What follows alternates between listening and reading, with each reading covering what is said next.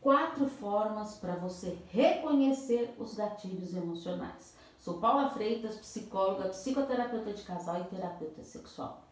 Alguns sentimentos dolorosos e sensações do passado acabam configurando uma série de gatilhos emocionais que levam uma sensação angustiante de volta às experiências do trauma ocorrido.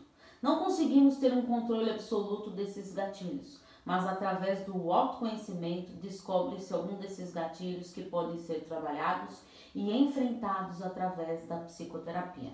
As nossas emoções são desencadeadas e as nossas atitudes podem levar a situações das quais podemos nos arrepender depois.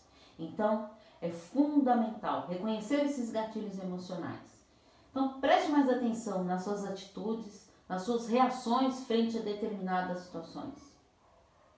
Aprenda a identificar esses gatilhos. Reconheça e perceba o funcionamento das suas emoções. Aprendendo a lidar com as suas emoções, será mais fácil permitir-se ser feliz e, consequentemente, um novo relacionamento. Enfrente seus medos e não tenha receio de ser feliz.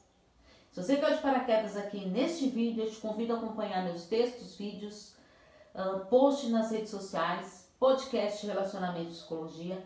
E para tudo isso, os links estão todos na descrição dos vídeos do meu canal do YouTube, Paula Freitas Psicóloga. Porque afinal, quem cuida da mente, cuida da vida. Um grande abraço.